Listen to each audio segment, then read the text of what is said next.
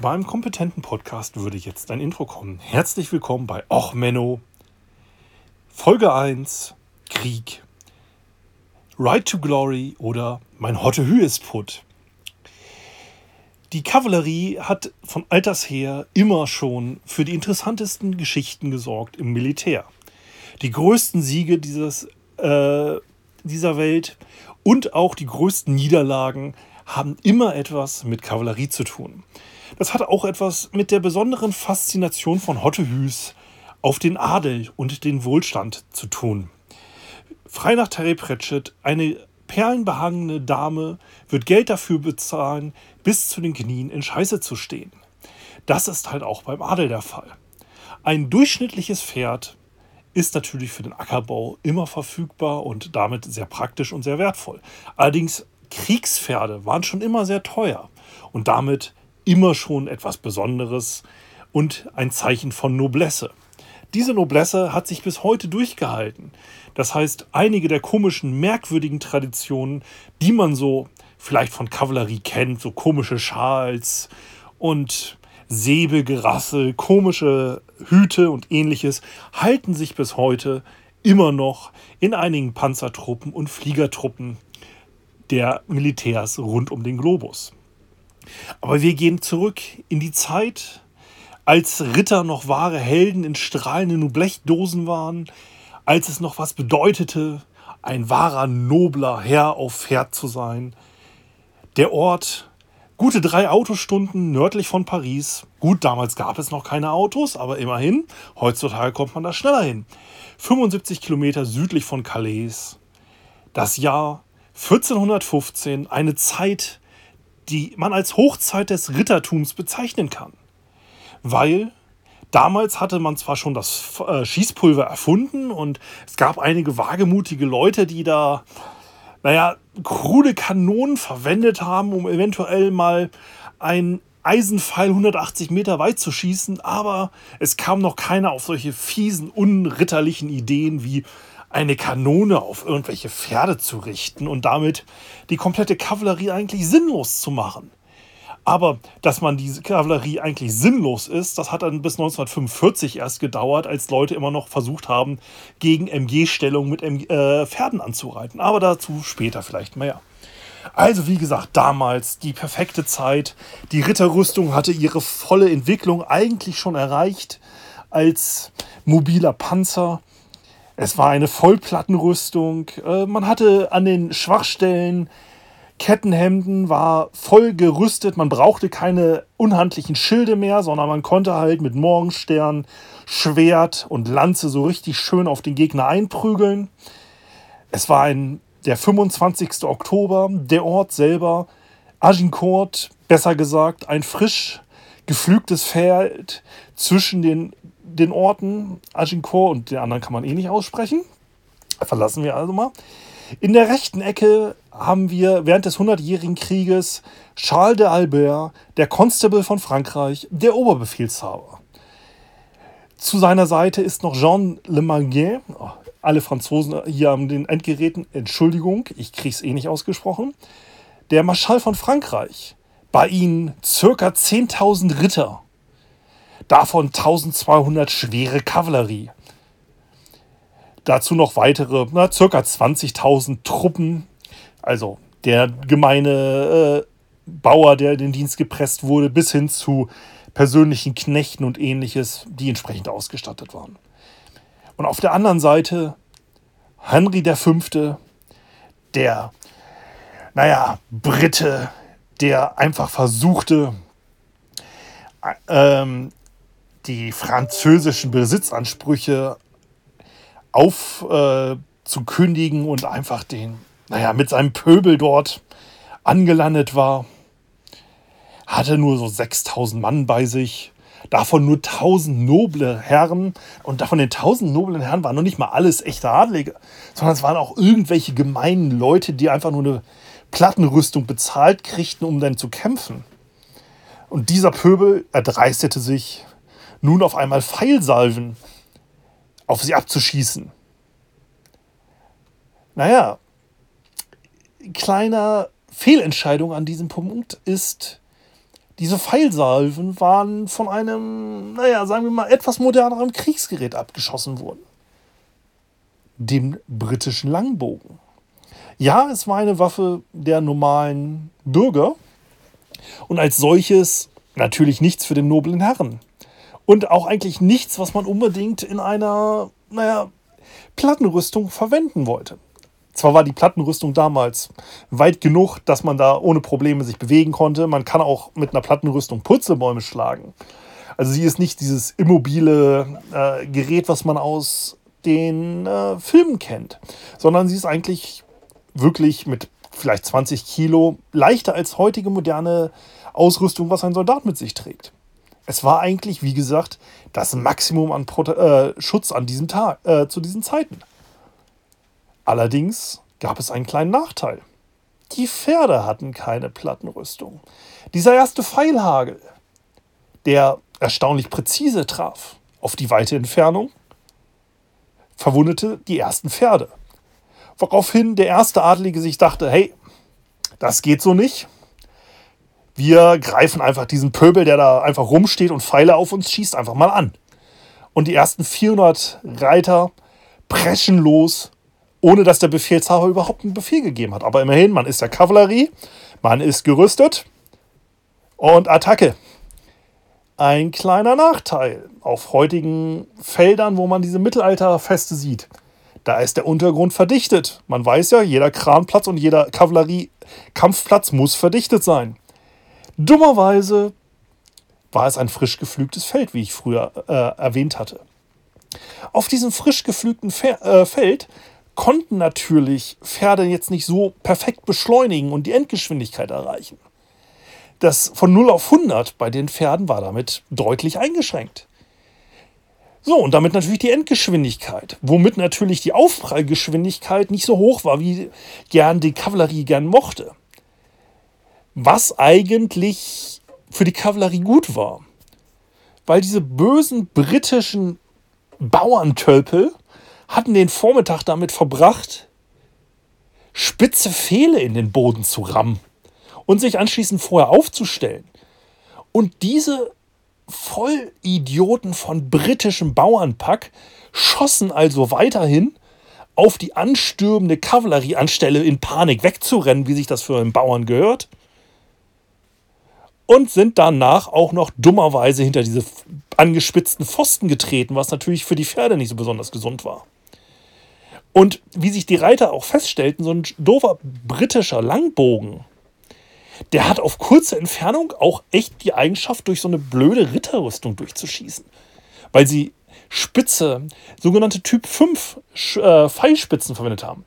Hat natürlich den Vorteil, diese Pfeilspitzen haben keinen Widerhaken, die kriegt man leichter raus. Die gehen aber auch leichter durch so eine Rüstung.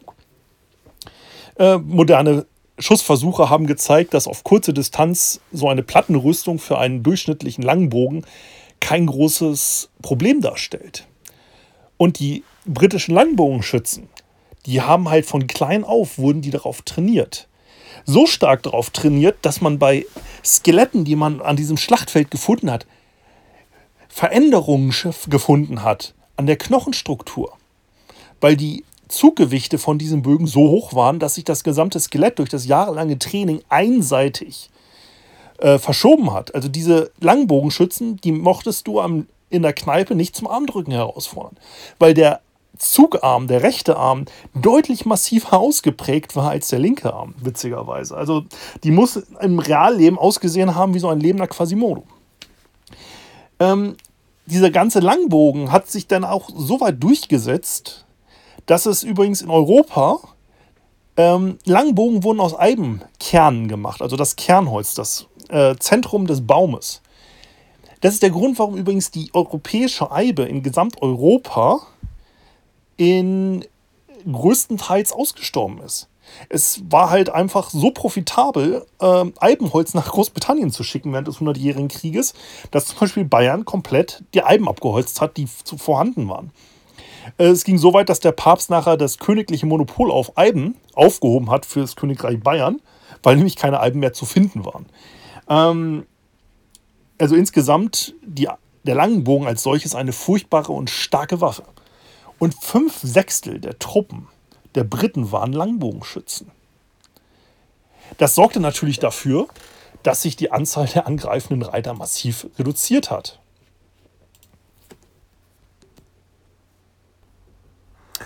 Nun, und auch das Interessante weiterhin war, die Anzahl der Reiter reduzierte sich, die Pferde wurden verletzt. Was macht ein Pferd in Panik? Es dreht um. Es reitet nicht mehr gerade. Es hat vielleicht das Bedürfnis, spontan ähm, Körperabbauprodukte über das Feld zu verteilen. Womit sich dieses gesamte frisch geflügte Feld ein wenig weiter verschlimmerte. Man stelle sich Wacken vor, wo einfach Leute drüber trampeln. Ja, beim Wacken-Festival hat man nach eine riesen Schlammschlacht.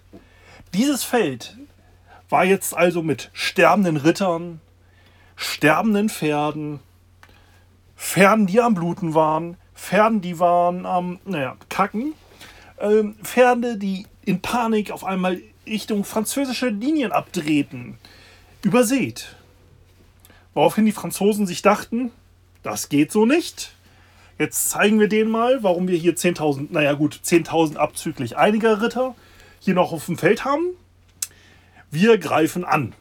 Das war natürlich damals schwere Infanterie größtenteils.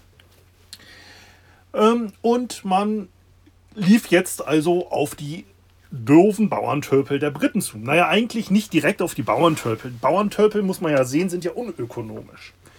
Zu der damaligen Zeit war natürlich die, das Rittertum so weit ausgeprägt, dass ein Ritter nicht getötet wurde nach besten Fall im Krieg, sondern er wurde gefangen genommen und dann anschließend gegen Lösegeld wieder freigelassen. Das heißt natürlich, jeder Adlige dachte sich, hey, ich möchte Geld machen. So ein blöder Krieg, so ein Gaul und so eine Rüstung kosten ja auch Geld. So eine Rüstung kostet das, was so ein Schmied ungefähr in drei bis vier Jahren Arbeitsleistung vor sich bringt. Das ist halt schon Geld. Man möchte natürlich Geld machen. Das heißt, das logische Ziel von den 10.000 Rittern, die jetzt im Angriff sind, waren die, naja, knapp 1000 Leute der Briten in Rüstung. Also das Zentrum der britischen Formation, links und rechts die Bogenschützen, in der Mitte die Ritter. Also der ganze französische Tross, ohne genau auf die Befehle zu hören, dachte sich, hey, ich will Geld machen, alle Mann rein ins Zentrum.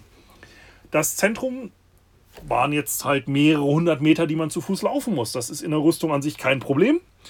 Das Problem ist dann eher der Untergrund. Der war jetzt mittlerweile, naja, man würde es einen tiefen Boden nennen. Also Matsch, Scheiße, Blut ordentlich Wasser dazu. Es war nicht ganz so einfach in voller Rüstung da durchzuwarten. Dazu waren natürlich diese insubordinierenden Bauerntölpel weiterhin dabei, mit ihren Pfeilen rumzuschießen. Ähm, so ein Langbogen auf Entfernung hat eigentlich nur einige kleine Chancen, so eine Rüstung richtig gut zu durchschlagen. Das ist das typisch das Visier. Das weiß auch ein Ritter. Also bei normalen Pfeilen ähm, man hat natürlich jetzt am liebsten die klassischen Schildwall gemacht, wie man es so aus Vikings kennt oder bei Asterix und Obelix. Schilde hoch, Pfeile abperlen lassen. Wie ich äh, früher gesagt hatte, tja, die Ritterrüstung war so perfektioniert, dass die Ritter dieses unhandliche Schild nicht mehr brauchten. Jetzt haben sie es natürlich höllisch wieder gewünscht, hatten es aber nicht mehr dabei. Also die Pfeile prasselten auf einen nieder. Was macht der Mensch? Natürlich, er macht das Visier zu. Das Visier hat man normalerweise offen gelassen auf dem Weg zum Gegner hin. Man hat mehr gesehen, logisch. Man hat besser atmen können.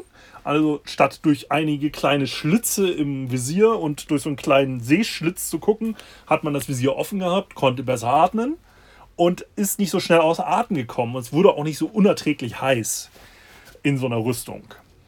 Also Visiere wurden zugemacht, es wurde weiterhin auf den Gegner zugestapft. Hat natürlich das Problem, man sieht weniger, und die Pfeile kamen weiterhin. Was ist die nächste natürliche Reaktion als Menschen? Man macht den Kopf ein wenig runter, damit nämlich der Pfeil, der von oben kommt, nicht durch den Seeschlitz reinkommt. Es ist relativ doof, den Pfeil von oben anzugucken, sich nach hinten zu lehnen mit der Ritterrüstung und diesen Seeschlitz natürlich dem Pfeil ähm, gegenüber zu stehen. Ähm, man denkt sich natürlich, okay, das sind ja so ein Pfeil, das ist ja Statistik. Allerdings bei mehreren tausend Bogenschützen, die darauf trainiert waren, möglichst schnell zu schießen mit einer extrem hohen Kadenz. Je nach Aussage, also man kann damit rechnen, so ein Schuss alle 5 bis naja, 20 Sekunden. Ähm, bei, Im Durchschnitt hatte ein Bogenschütze 48 Pfeile griffbereit. Kann man sich vorstellen, da war halt ein entsprechendes Volumen an Pfeilen in der Luft. Womit natürlich auch der, die Chance etwas höher war, sich so einen Pfeil in die Augenschlitze zu haben. Also alle Mann Kopf runter und nach vorne stapfen. Wenn man in der Ritterrüstung jetzt auf den Boden guckt, hat man natürlich das Problem, man äh, war ein sehr enges Gelände. Die ähm, Ritter waren in mehreren Reihen hintereinander weg und stapften jetzt auf den Gegner zu. Gut, die Briten waren weniger, standen enger, aber alle wollten auf sie zu. Womit sie natürlich die Briten im Handgemenge es kein großer Nachteil waren, dass es weniger waren, sondern sie haben sich halt einfach dort erstmal ordentlich geprügelt.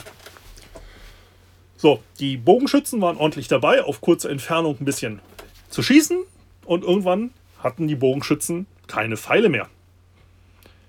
So, was macht der durchschnittliche Bauerntöpel, wenn er einen noblen Herrn in Ritterrüstung vor sich hin kämpfen sieht und an der Seite steht?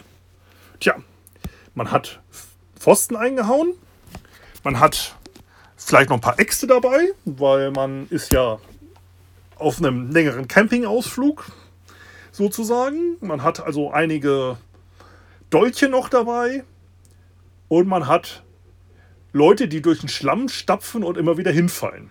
Sorgte also dafür, dass die Flanken der Briten sich auf einmal gedacht haben, hey, da haben wir ein paar Dosen, wir haben hier Dosenöffner, öffnen wir ein paar Dosen.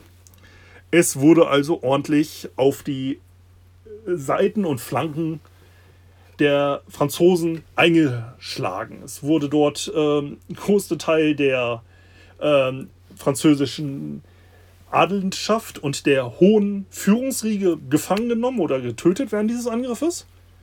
Und anschließend ähm, wurden sehr viele gefangen genommen. Es gab dann allerdings ein weiteres Problem. Es tauchte ein weiterer französischer Adeliger auf, der sich dachte, hey, Befehle ist mir egal, ich bin eh gerade ein bisschen zu spät zum Kampf gekommen, aber ich sehe da hinten den äh, Wagenzug der äh, Briten. Also man hat ja dann diesen Versorgungszug dabei gehabt und er hat dann die Nachhut angegriffen der Briten.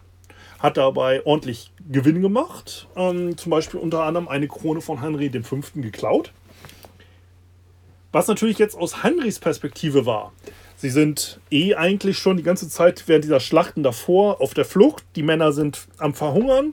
Es wird jetzt auf einmal der Versorgungstross ähm, angegriffen. Entschuldigung. Und ähm, es werden die